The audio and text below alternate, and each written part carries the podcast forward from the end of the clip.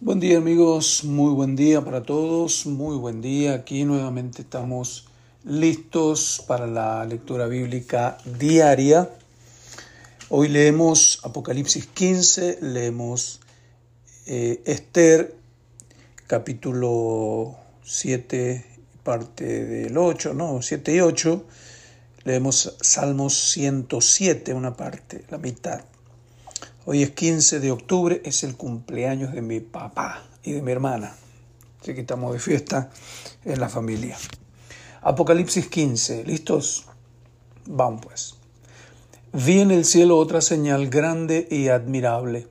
Siete ángeles que tenían las siete plagas postreras, porque en ellas se consumaba la ira de Dios. Vi también como un mar de vidrio mezclado con fuego y a los que habían alcanzado la victoria sobre la bestia y su imagen y su marca y el número de su nombre en pie sobre el mar de vidrio con las arpas de Dios. y cantaban el cántico de Moisés, siervo de Dios, y el cántico del Cordero, diciendo, Grandes y maravillosas son tus obras Señor Dios Todopoderoso, justos y verdaderos son tus caminos, Rey de los santos, Rey de los santos, Rey de los santos. ¿Quién no te temerá, oh Señor? Y glorificará tu nombre, pues solo tú eres santo, por lo cual todas las naciones vendrán y te adorarán y te adorarán. Aleluya, amén. Aleluya, amén. Porque tus juicios se han manifestado.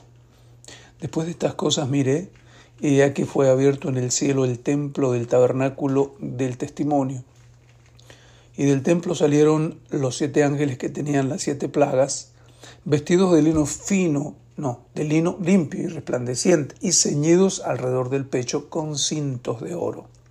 Y uno de los cuatro ángeles vivientes dio a los siete ángeles siete copas de oro llenas de la ira de Dios que vive por los siglos de los siglos.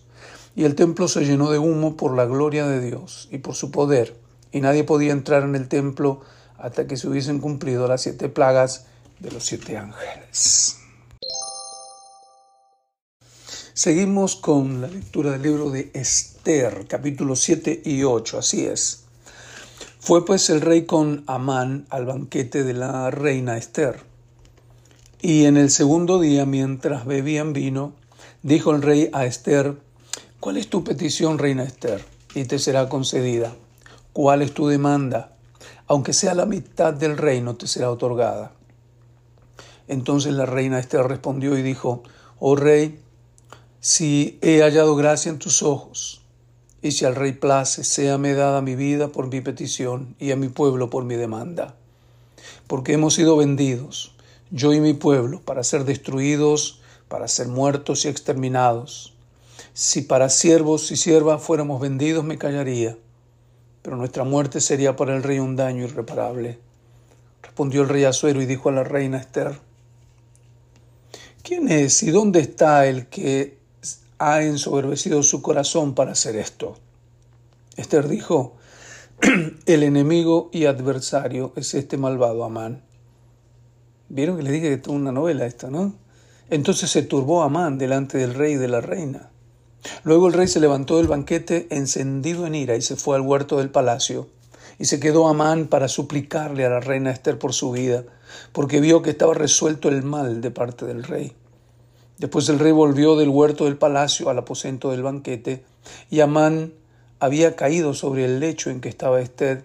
Entonces dijo el rey, ¿querrás también violar a la reina en mi propia casa? Al proferir el rey esta palabra, le cubrieron el rostro Amán. Y dijo Arbona, uno de los eunucos que servían al rey, He aquí en casa de Amán la horca de cincuenta codos de altura que hizo Amán para Mardoqueo, el cual había hablado bien por el rey. Entonces el rey dijo, colgadlo en ella. Así colgaron a Amán en la horca que él había hecho preparar para Mardoqueo y se apaciguó la ira del rey. Capítulo 8. El mismo día, el rey Asuero dio a la reina Esther la casa de Amán, enemigo de los judíos, y Mardoqueo vino delante del rey porque Esther le declaró que él era respecto de ella, lo que él era respecto de ella. Y se quitó el rey el anillo que recogió de Amán y lo dio a Mardoqueo. Y Esther puso a Mardoqueo sobre la casa de Amán. Volvió luego Esther a hablar delante del rey y se echó a sus pies, llorando y rogando que hiciese nula la maldad de Amán, Agageo y su designio que había tramado contra los judíos. Entonces el rey extendió a Esther el cetro de oro, y Esther se levantó y se puso en pie delante del rey, y dijo, Si place al rey, si he hallado gracia delante de él, y si le parece acertado al rey, y yo soy agradable a sus ojos, que se dé orden escrita para revocar las cartas que autorizan la trama de Amán, hijo de Amedata Agageo, que escribió para destruir a los judíos que están en todas las provincias del rey. Porque, ¿cómo podré yo ver el mal que alcanzará mi pueblo? ¿Cómo podré yo ver la destrucción de mi nación? Respondió el rey Azuero, la reina Esther, y a Mardoqueo el judío. He aquí yo he dado a Esther la casa de Amán, y a él han colgado en la horca, por cuanto extendió su mano contra los judíos. Escribid pues vosotros a los judíos como bien os pareciere en nombre del rey, y selladlo con el anillo del rey, porque un edicto que se escribe en nombre del rey se sella con el anillo del rey no puede ser revocado.